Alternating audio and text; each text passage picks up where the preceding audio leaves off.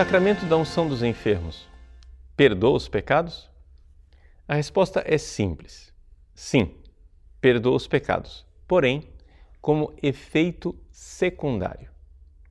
Veja, nós temos que entender aqui o que é um efeito secundário. Imagine que você tenha contratado uma empresa para construir o segundo andar de um prédio. Bom, esse é a finalidade primária daquele contrato. No entanto, se a empresa, ao chegar lá, vê que o primeiro andar não está bem fundamentado, ela precisa, então, trabalhar no primeiro andar para chegar ao segundo. Não era a finalidade, mas vai ter que melhorar também essa realidade.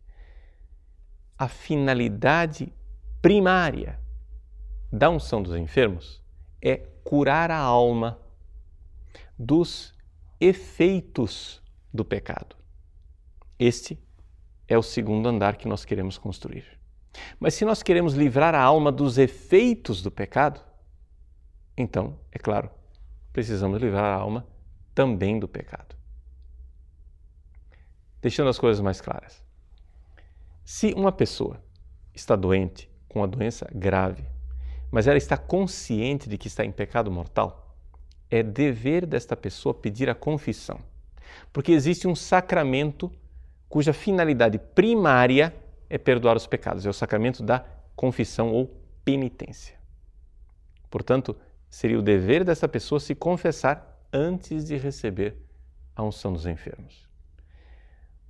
Os sacerdotes deveriam ter a prudência pastoral de perguntar, antes de dar a unção dos enfermos, se a pessoa quer se confessar. Por quê? Porque nós temos que lembrar que essa realidade de perdão dos pecados não é uma coisa automática, um ato mágico. A pessoa precisa estar arrependida. E quantas vezes no confessionário acontece que uma pessoa entra com um arrependimento insuficiente, mas no diálogo com o sacerdote vai se arrependendo e no final da confissão pode receber o perdão. Por isso é muito oportuno que se ofereça aos enfermos a confissão antes de dar a unção dos enfermos. Mas suponhamos que isto não foi possível. Por quê? Porque o enfermo já não está mais consciente. Então, é claro, deve-se dar a unção dos enfermos, que perdoará também os pecados daquela pessoa. Mas é importante sensibilizar as famílias para que elas chamem o sacerdote para dar os sacramentos ao enfermo enquanto ele ainda está consciente. É um dever grave este. Não vamos esperar que a pessoa fique sedada, em coma induzido na UTI, inconsciente, para chamar o sacerdote. Por quê? Porque os, o perdão dos pecados não é um ato mágico. A gente pode supor que um bom católico que está lá inconsciente está arrependido dos seus pecados. Mas será que é uma suposição óbvia que todas as pessoas estão arrependidas? Penso que não. É assim que a família deve se preocupar de preparar a pessoa para a sua salvação eterna com a confissão e a unção dos enfermos. Mas se o perdão dos pecados é um efeito secundário da unção dos enfermos, quais são os efeitos primários? Bom, você pode olhar esses efeitos lá no Catecismo da Igreja Católica, nos números 1520 até 1523. Ali você encontra muitos desses efeitos, mas poderíamos resumir. Trata-se de aliviar a alma daquela pessoa dos efeitos do pecado por isso, aqui é necessário que a pessoa que vai receber a unção dos enfermos seja uma pessoa que seja capaz de pecar. É por isso que o Código de Direito Canônico, no cânon 1004, exige que a unção dos enfermos pode ser administrada ao fiel que, tendo atingido o uso da razão, começa a estar em perigo por causa da doença ou velhice. Vejam, duas realidades que as pessoas não entendem. primeiro, não é qualquer doença. É uma doença que seja um verdadeiro perigo perigo de morte. Segundo, que a pessoa tenha atingido o uso da razão. Então, o cano esclarece muito bem aqui que a finalidade do sacramento tem a ver com a alma. Muita gente é, erradamente pensa que a finalidade do sacramento da unção dos enfermos é a cura física. Não. Esse é um outro efeito secundário. A cura física pode acontecer também, mas é efeito secundário. O efeito primário é ajudar aquela pessoa, aliviá-la no seu sofrimento, porque porque a enfermidade é uma verdadeira batalha.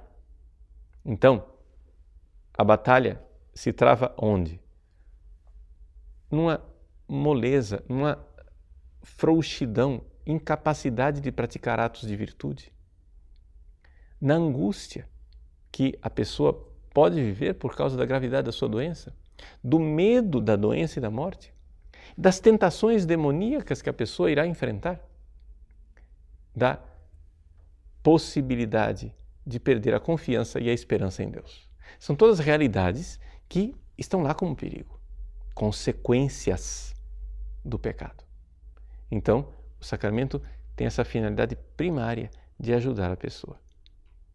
Sendo assim, livrando a pessoa dessas realidades e dessas consequências, nós podemos então fazer uma lista de três efeitos secundários desse sacramento. Primeiro, o perdão dos pecados, como já dissemos.